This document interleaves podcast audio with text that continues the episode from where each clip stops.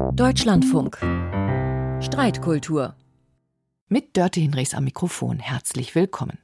Der Bundestag hat kürzlich beschlossen, dass bei den Wahlen zum Europaparlament künftig auch schon 16-Jährige wählen dürfen. Damit hat eine Debatte neuen Auftrieb bekommen, die immer mal wieder hochkocht. Soll das Wahlalter generell auch zum Beispiel für Bundestagswahlen abgesenkt werden? Unser Thema heute in der Streitkultur. Die Herabsetzung des Mindestwahlalters von 18 auf 16 Jahre steht im Koalitionsvertrag der Bundesregierung. Doch so einfach ist das nicht. Dafür ist eine Grundgesetzänderung mit Zweidrittelmehrheit erforderlich und die gibt es derzeit nicht. Was es aber schon gibt, ist ein Flickenteppich. In elf Bundesländern können Jugendliche schon ab 16 an den Kommunalwahlen teilnehmen. In sechs Bundesländern auch an den Landtagswahlen. Und ob noch mehr dazukommen sollen, darüber wird heftig diskutiert in einigen Landesparlamenten. Und bevor auch wir gleich einsteigen in die Diskussion, hier ein paar Stimmen dazu, ob zum Beispiel schon 16-Jährige oder Jüngere wählen dürfen sollten. Ich glaube nicht, dass man mit 16 irgendwie schon den Horizont hat, um einschätzen zu können, was das eigentlich für eine Tragkraft hat. Ab 16, ich finde schon, weil ich glaube, dass, dass die meisten 16-Jährigen, die auch das Interesse daran hätten zu wählen, über genügend Informationen auch, auch verfügen, um sich ihre Meinung zu bilden. Ich fände es sehr gut, weil generell letzten großen Wahlen nicht nur in Deutschland, sondern auch auf der ganzen Welt die Jugend nicht so viel mitentscheiden konnte und dadurch vielleicht Entscheidungen gefehlt worden sind, die nicht unbedingt gut sind und die die Jugend auch nicht möchte, aber halt nicht sehr gut rückgängig machen kann. Natürlich gibt es 16-Jährige, die besser wählen könnten als ältere Leute, aber irgendwo müssen wir eine Grenze ziehen. Und wir haben sie halt mit 18 gezogen ich finde es okay, sie willkürlich gezogen zu haben. Im Prinzip soll jeder wählen dürfen in dem Moment, wo er weiß, was er wählt. Ja, also man könnte es vielleicht machen, aber dann müsste man auch mehr Bildung in den Schulen investieren, um die Schüler halt oder auch die Jugendlichen früher fit zu machen dafür, dass sie wirklich Entscheidungen treffen können. Diese und andere Aspekte zur Herabsetzung des Wahlalters wollen wir heute diskutieren und ich freue mich, dass wir dazu zwei junge Mitglieder des Bundestages gewinnen konnten. Ich begrüße Emilia Fester aus Hamburg, mit 24 Jahren jüngste Bundestagsabgeordnete, die für Bündnis 90 die Grünen im Parlament sitzt. Herzlich willkommen, Frau Fester. Hallo, danke für die Einladung. Und ich begrüße Philipp Amthor aus Mecklenburg-Vorpommern, der seit 2017 für die CDU im Deutschen Bundestag sitzt und mit 30 Jahren dort immer noch einer der jüngsten ist. Ich grüße auch Sie ganz herzlich. Herzliche Grüße aus dem Nordosten. Wie immer in der Streitkultur möchte ich Sie jeweils um ein kurzes Eingangsstatement bitten. Frau Fester, beginnen wir mit Ihnen. Was spricht Ihrer Meinung nach für die Herabsetzung des Wahlalters? Ja, erstmal freue ich mich natürlich total über den großen und wichtigen Schritt, den wir als Ampelkoalition schon gegangen sind, nämlich den Beschluss zu fassen, das Wahlalter für die Europawahlen schon auf 16 herabzusetzen. Es ist ein super wichtiger und großer Schritt für die politische Beteiligung der Jugend in Deutschland. Ich freue mich total daran, mitgewirkt zu haben und damit das Wahlrecht ein Stück weiter ins 21. Jahrhundert geholt zu haben. Die Absenkung des Wahlalters grundsätzlich wird ja sehr breit gefordert. Von, äh, vom Kinder- und Jugendbericht 2020 zum Beispiel, von der Kommission zur Reform des Wahlrechts im Deutschen Bundestag. Und eben zur Europawahl dann auch vom EU-Parlament und dem Bundesrat. Das wäre ein großer Erfolg für 1,3 Millionen junge Menschen, die zusätzlich wählen dürften, die unsere Demokratie voranbringen, nicht zuletzt ja zum Beispiel auch mit Fridays for Future auf den Straßen. Wir haben eine sehr politische Jugend und es gibt eindeutige wissenschaftliche Belege dafür, dass etwa 73 Prozent der jungen Menschen zwischen 14 und 24 ihre Anliegen und Interessen der jungen Generation von der Politik bisher nicht ausreichend berücksichtigt sehen. Ich glaube, dem kann man hauptsächlich dadurch beikommen, wenn man die Politik jugendgerechter und eben auch nah an ihnen dran entwickelt. Das ist dementsprechend eine Anpassung, die sich richtet an das politische Interesse junger Menschen, an die demografische Entwicklung, an Generationengerechtigkeit und an den positiven Erfahrungen mit Ablenkungen in zum Beispiel Landtags- und Kommunalwahlen. Deswegen würde ich mich sehr freuen, heute Herrn Amthor und damit die Union davon zu überzeugen, auch zur Bundestagswahl das Wahlrecht ab 16 einzuführen. Wir sind gespannt, ob das gelingt. Vielen Dank und wir machen gleich weiter mit der Kontraposition. Herr Amthor, Sie haben das Wort. Zunächst in einem Punkt sind wir uns ganz einig. Es ist wichtig, politische Beteiligungsmöglichkeiten zu fördern. Wir haben eine politische Jugend, das ist auch gut so, die braucht Gehör in Deutschland und wichtig ist für mich politisches Engagement, das ist eben mehr als der reine Wahlakt, denn beim Wahlakt ist es zwangsläufig so, dass wir uns aus verfassungsrechtlichen Gründen eben einigen müssen auf ein bestimmtes Wahlalter. Und ich glaube, der Gesetzgeber tut gut daran, das nicht irgendwie so aus Gefühligkeit und Laune herauszumachen, sondern dabei dem wichtigen Argument zu folgen der Kohärenz der Rechtsordnung. Also, dass sozusagen Altersschwellen im Wahlalter nicht völlig entkoppelt sind von Altersschwellen in anderen Bereichen. Ich glaube, das ist ein wichtiger Zusammenhang und ich finde es einigermaßen obskur, wenn man sich vorstellt, dass ein 17-Jähriger dann wählen soll, aber ohne Zustimmung der Eltern kein Fahrrad kaufen kann, keinen Handyvertrag abschließen kann. Das passt nicht zusammen. Die Strafmündigkeit soll noch viel später einsetzen. Im Bereich der Migrationspolitik gibt es aus der Ampel jetzt Vorschläge, man sei Jugendlicher bis 27. Das passt doch alles nicht zusammen. Man muss am Ende sehen, es gibt das Argument der Kohärenz der Rechtsordnung, dass es sinnvoll, das Wahlalter für das nationale Parlament an die Geschäftsfähigkeit, an die Volljährigkeit zu knüpfen, so wie wir es in der Tradition auch der Verfassungsordnung der Bundesrepublik stets gehandhabt haben. Da sind wir übrigens auf der Welt nicht ganz allein, sondern das machen die allermeisten Länder so. Innerhalb der EU gibt es nur Malta, Österreich und Griechenland, die da eine entsprechende Sonderregelung haben. Ich finde, Rechte und Pflichten gehören zusammen und deswegen brauchen wir dann, wenn schon, eine ehrliche Diskussion über die Volljährigkeit, über die Geschäftsfähigkeit. Daran sollte sich das Wahlalter jedenfalls auch orientieren. Aber das ist keine Absage an politisches Engagement junger Menschen, sondern das braucht es ganz, ganz unabhängig auch von der Frage, ob man jetzt wahlberechtigt ist oder ab wann man das ist. Junge Leute sind immer gefragt und gefordert und da freue ich mich über jeden, der sich einbringt, ganz unabhängig vom Alter. Ja, vielen Dank auch an Sie, Herr Amthor. Sie beide haben sich ja recht früh politisch engagiert. Frau Fester, Sie waren seit 2016 Mitglied im Landesverband der Grünen in Niedersachsen. Herr Amthor, Sie waren auch mit 16 Jahren in der Jungen Union. Vielleicht zunächst mal an Sie die Frage, inwieweit hat Sie damals eigentlich die Frage umgetrieben, ob Sie auch als Wähler oder Wählerin Politik mitgestalten dürfen oder nicht? Also das hat mich, um ehrlich zu sein, überhaupt nicht vom politischen Engagement abgehalten. Ich habe 2009 damals noch als Schüler äh, in der Jungen Union mich eingebracht in meinem ersten Bundestagswahlkampf. Einen meiner Amtsvorgänger da fleißig unterstützt und habe sozusagen gesehen, dass politisches Engagement viel mehr ist, als irgendwie nur einmal einen Wahlzettel einwerfen zu können. Und ich fand das, um ehrlich zu sein, schon damals schlüssig, dass die Rechtsordnung Altersgrenzen setzt und genauso wie sich dann vielleicht mancher 16-Jähriger darüber ärgert, dass er irgendwie wegen des Alters dann noch nicht in den Club kommt oder noch nicht äh, Alkohol kaufen kann oder weiß ich was, noch keinen Handyvertrag abschließen kann. Das ist ja irgendwie normal, äh, dass da der ein oder andere sagt, ja, ich bin persönlich doch aber reif genug. Äh, so ist es aber auch so, dass ich dieses Argument des Koppelns von Rechten und Pflichten und der Volljährigkeit irgendwie schon schlüssig fand und mich jedenfalls und ganz, ganz viele andere in Deutschland hat das ja nicht davon abgehalten, sich politisch zu engagieren, weil ich glaube, das ist natürlich eine gewisse Symbolpolitik, das dann zu fokussieren äh, nur auf das Wahlalter, das blendet die rechtlichen Implikationen aus und damit machen sich die Befürworter einer Herabsenkung des Wahlalters zu leicht. Frau Fester, wie sind Ihre Erfahrungen gewesen als junges Mitglied bei den Grünen? Ich habe tatsächlich schon bevor ich mich politisch engagiert habe, ungerecht gefunden, dass ich äh, nicht mitwählen durfte. Ich erinnere mich an einen Wahlakt meiner Eltern, bei dem ich im Auto warten musste und es wirklich nicht gerecht fand, dass meine Eltern mitwählen dürfen und ich nicht. Da war ich um die acht, wenn nicht neun oder zehn, also wirklich ein, ein Kind. Und ich habe nicht verstanden und es gab auch irgendwie für mich bis heute keine ehrliche und gute Begründung dafür, warum, ähm, so wie Herr Amthor es jetzt vielleicht auch beschrieben hat, die Rechte und Pflichten da so gekoppelt sein müssen. Denn wir verkaufen jungen Menschen ja keine Waschmaschine in dem Moment. Wir wollen sie nicht ins Boxhorn jagen, weshalb man ja an der Stelle Jugendschutz einführt, damit eben solche Rechtsgeschäfte an der Stelle nicht unhinterfragt und unreflektiert an Kinder und Jugendliche weitergegeben werden. Es geht nicht darum, ihnen was zu verkaufen, sondern es geht darum, ihnen die Chance zu geben, ihre Zukunft mitzugestalten und an demokratischen Wahlen teilzunehmen. Das ist ein Recht, das erstmal allen Menschen zusteht und eins der wenigen Rechte, das wir mit einer Altersgrenze versehen haben. Das allgemeine Wahlrecht, frei und geheim zu wählen, steht allen Menschen zu und die Grenze ist künstlich eingepflegt welche Kriterien sollte man denn anlegen, um eine Grenze zu ziehen beim Wahlalter? Verschiedene Stichworte sind ja schon gefallen. Soll man es an die Strafmündigkeit, an die Volljährigkeit knüpfen? Wo kann man da eine Linie ziehen? Also ich würde sagen, wir diskutieren ja heute erstmal über das Wahlalter 16. Auch das ist natürlich eine willkürlich gesetzte Grenze.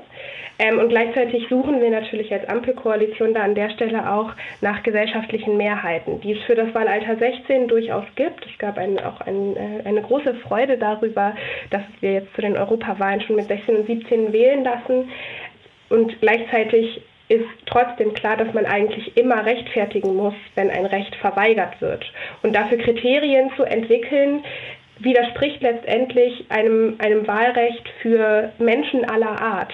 Also wenn wir die Altersgrenze versuchen an Kriterien wie Weisheit oder keine Ahnung, Mündigkeit zu koppeln, dann wäre meine Frage durchaus, in, inwiefern das zu rechtfertigen ist gegenüber dementen Menschen zum Beispiel.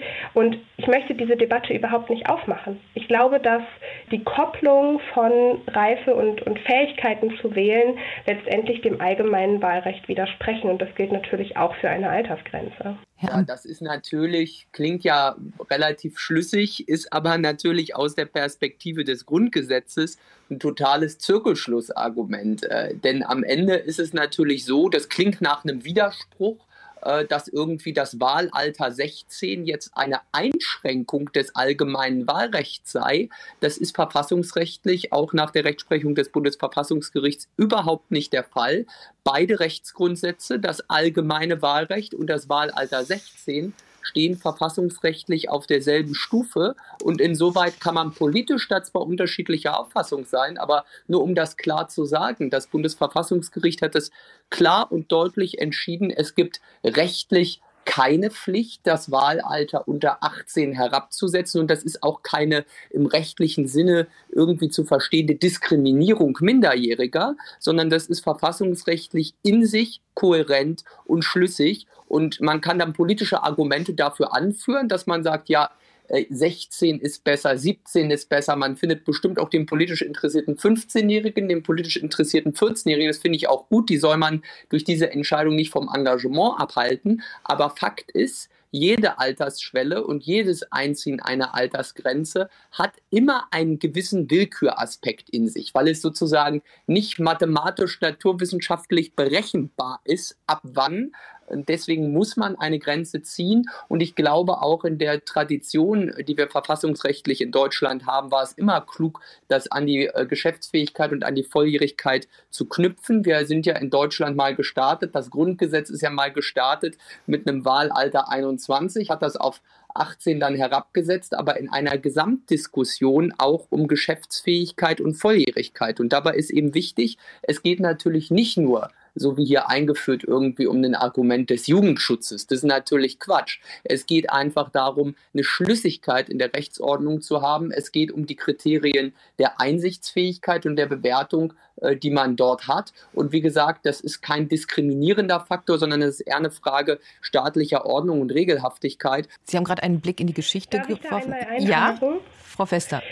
Genau, ich würde da gerne einmal einhaken, weil Sie, Herr Amthor, jetzt ja gerade das äh, Bundesverfassungsgericht angeführt haben. Und ich würde Sie sehr gerne einmal daran erinnern, dass wir ja gemeinsam in der Wahlrechtskommission saßen, ähm, in dem eigentlich alle Sachverständigen gesagt haben, dass es eben keine verfassungsrechtliche Kohärenz darin gibt und irgendwie angezeigt bzw.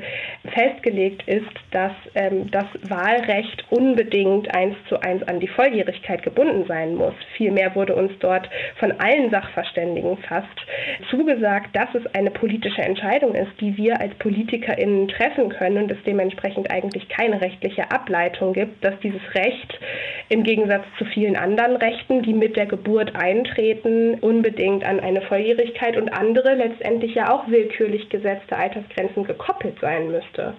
Ich würde da auch total gerne noch einmal sagen, weil Sie moderne Demokratien aufgeführt haben, dass zum Beispiel Österreich ja auch ein, das komplette Wahlrecht ab 16 eingeführt hat, dass auch in Malta, dass man in Schottland kommunal wählen kann, dass 16 für diverse Länderwahlen in Deutschland, für viele Kommunalwahlen auch schon gilt. Das heißt, diese Kohärenz, die Sie da beschwören, die gibt es ja schon längst auch in Deutschland nicht mehr. Es ist vielmehr total schwierig zu erklären und zu vermitteln an die jungen Menschen in Deutschland. Deutschland, warum sie zu manchen Wahlen jetzt mit 16 wählen dürfen und zu anderen dann wiederum mit 18. Ich glaube, dass da tatsächlich dieses Argument der Einheitlichkeit von modernen Staaten oder gar in Deutschland eigentlich einfach gar nicht mehr gilt. Das allgemeine Wahlrecht und die Wahlalterschwelle 18 stehen gleichberechtigt in der Verfassung nebeneinander.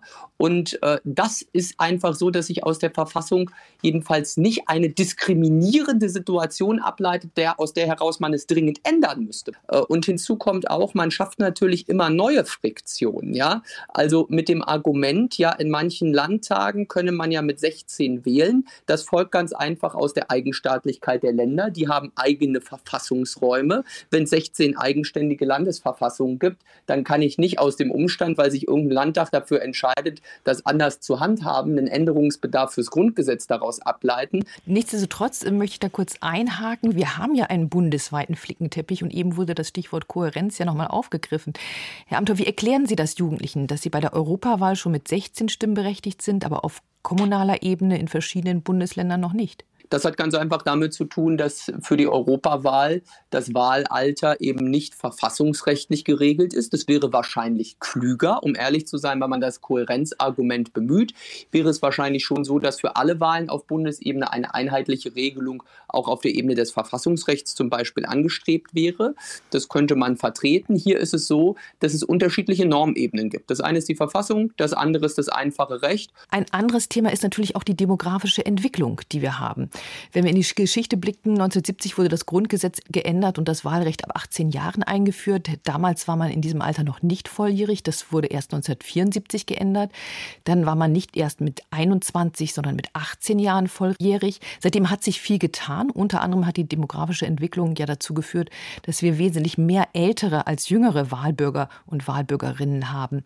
Werden wir womöglich zu einer Rentnerdemokratie, wie einige befürchten? Müssen wir dieser Veränderung Rechnung tragen? Durch eine Absenkung des Wahlalters? Also ich finde ja, denn die junge Generation wird am längsten und am allermeisten davon profitieren oder eben auch darunter leiden, wie sich Politik heute gestaltet. Und also im Verhältnis zum Rest des Wahlvolks ist die junge Generation, die dann ja nur zwischen 18 und 24 oder 27, je nachdem, wo man dann jetzt die Grenze für Jungsein setzt, demokratisch durch Wahlen vertreten. Und letztendlich sorgt das auch dafür, dass sich politische Parteien zum Beispiel in ihrer Sprache, aber auch inhaltlich rund um Wahlen nicht dafür aufstellen, jugendgerechte Politik zu machen.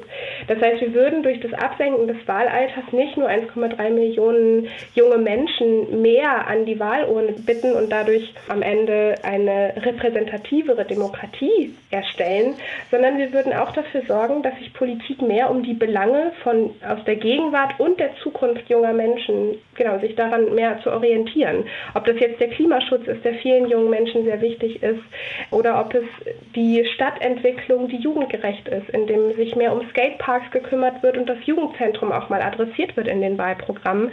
All das wäre total wichtig für den Fortbestand der Demokratie und für ein Beikommen des demografischen Wandels, der uns über kurz oder lang eine riesige Unwucht vor Augen führt also das ist ja ein frommer Wunsch. Äh, und wenn das Wahlalter 16 diese Probleme lösen würde, wenn diese Hypothese stimmen würde, dann wäre das ein tatsächlich ja bedenkenswertes Argument. Nur ist das in keiner Weise plausibel, dass das so ist. Also äh, wir haben natürlich erhebliche Probleme in der Frage intertemporale Generationengerechtigkeit. Ja, also macht man Politik nicht nur für die Wahlperiode, sondern auch für den Blick darüber hinaus, das Stichwort soziale Sicherungssysteme und Tragfähigkeit derselben, die Frage Nachhaltigkeit auch in den Haushaltsfragen, natürlich auch das Thema Klimapolitik ist gravierend. Da sind wir uns einig, dass da sozusagen der Blick immer zu sehr auf eine Kurzfrist, bestenfalls Mittelfrist, aber nie auf die Langfristperspektive geht. Aber das Problem ist natürlich, man macht es sicher zu leicht und ich glaube, es ist ein Stück weit naiv zu glauben,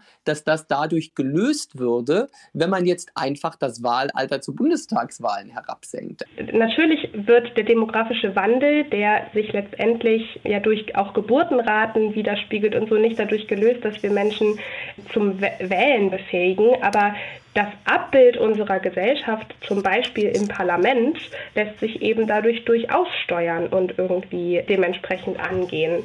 Das heißt, ja, natürlich lösen wir das Problem, das wir mit dem demografischen Wandel haben, nicht zu 100 Prozent durch ein Wahlalter 16, aber eben doch einige fundamentale Probleme, die unsere Demokratie damit bekommt, dass wir eine immer älter werdende Gesellschaft werden und alle unter 18 nicht einbezogen werden in demokratische Wahlen und dementsprechend nicht wiedergespiegelt werden in unserem repräsentativen Parlament. Ich möchte noch mal auf die Zahlen eingehen, die auch schon mal gefallen sind. Wir haben ja zurzeit wesentlich mehr ältere Menschen, die derzeit stimmberechtigt sind als Jüngere. Wenn schon Menschen ab 16 im Bundestag mitwählen dürften, dann wären es 1,3 Millionen Stimmen mehr, 2,5 Prozent der Wahlberechtigten, die sich mit ihrer Stimme einbringen können. Wäre das überhaupt eine nennenswerte Veränderung? Mehr Beteiligung, mehr Mitbestimmung und mehr Demokratie wird es erreicht durch eine Herabsetzung des Wahlalters? Also ich wünsche mir, dass wir es eigentlich schaffen, in der Gesellschaft äh, so eine Situation zu haben, dass wir eine politikinteressierte Jugend, auch politisierte Jugend haben, die sich eine Meinung bildet zu gesellschaftlich relevanten Fragen, die sich einbringt, äh, die sozusagen mitmacht und die sozusagen nicht nur auf den reinen Wahlakt schaut. Also da glaube ich, äh, sozusagen die Partizipation junger Menschen. Äh, da gibt es Konzepte, die sicherlich weit darüber hinausgehen müssen. Und es wäre ja geradezu ein Fehler, wenn man sagt, naja gut, jetzt haben wir Wahlalter 16 Haken dran das löst die Probleme nicht, die liegen ganz woanders. Da muss man sich eher fragen, wie schafft man es eigentlich, äh, junge Leute auch in der Breite zu erreichen? Wie ist es auch mit der Perspektive, auch zum Beispiel im ländlichen Raum? Wie schafft man es, dass wir nicht nur sozusagen urbane äh, Diskussionen führen, äh, dass wir nicht auch sozusagen so holzschnittartig vereinfachte Zuschreibungen der jungen Generation haben, sondern die auch in ihrer Pluralität wahrnehmen? Das ist, glaube ich, für die Frage der Wahrnehmung junger Menschen als Teil des Staatsganzen äh, vielleicht noch mal wichtiger als nur die rein formale Frage mhm. des Wahlakts.